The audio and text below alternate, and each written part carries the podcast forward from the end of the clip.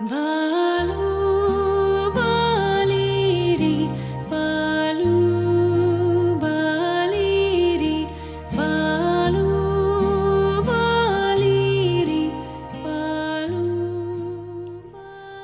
爱的小朋友们，晚上好！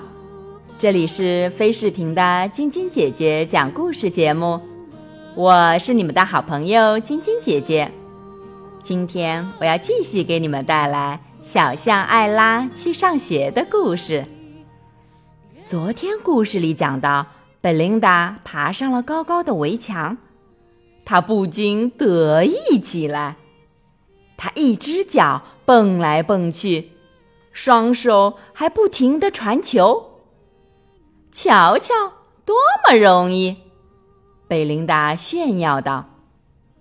但是。就在他蹦蹦跳跳的时候，身体一下子失去了平衡，贝琳达滑倒了，谁也不知道该怎么办。有些小象跑去找老师，有些则用双手遮住眼睛。不过，大部分小象只是站在那儿，愣愣的盯着贝琳达。贝琳达哭了起来。艾拉为他感到遗憾。也许贝琳达并不像看上去那么坚强。还没来得及想清楚自己在做什么，艾拉就大声地说：“我来帮你。”他并不知道怎么帮忙，不过他觉得应该试一试。几头小象。把艾拉拖上围墙时，艾拉对贝琳达说：“放心吧，抓住我的手。”等贝琳达抓紧，艾拉就用全身的力气往里拉。但是艾拉太轻了，而贝琳达太重了。重重的贝琳达把艾拉也拉出了围墙。他们往下落。一直往下落。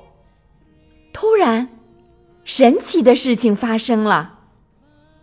无论是校园内正望着他们的一群小象，还是在沙滩上享受日光浴的大象，就连艾拉和贝琳达自己都不敢相信，他们安全着陆了。艾拉回到家的时候，告诉了妈妈。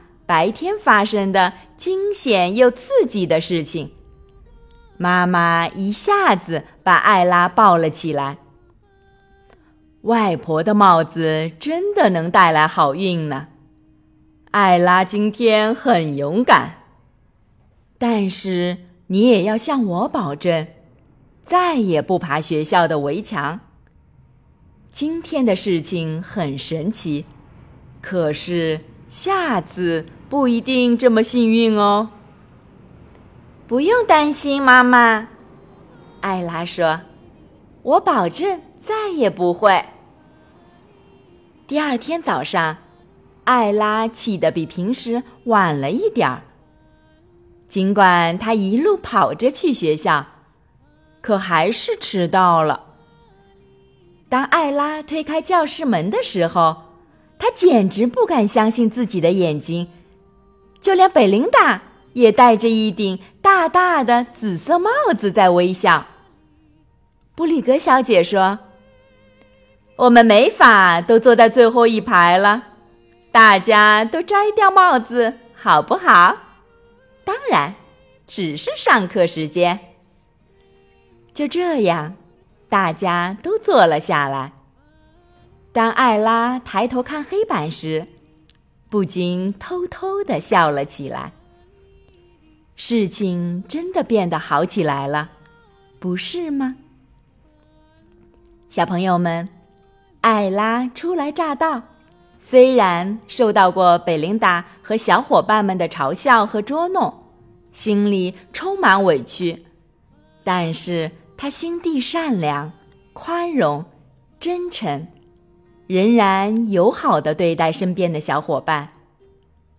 他用自己的真诚和友爱，赢得了小伙伴写在黑板上的一句话：“我们喜欢爱啦。”今天的故事就讲到这啦。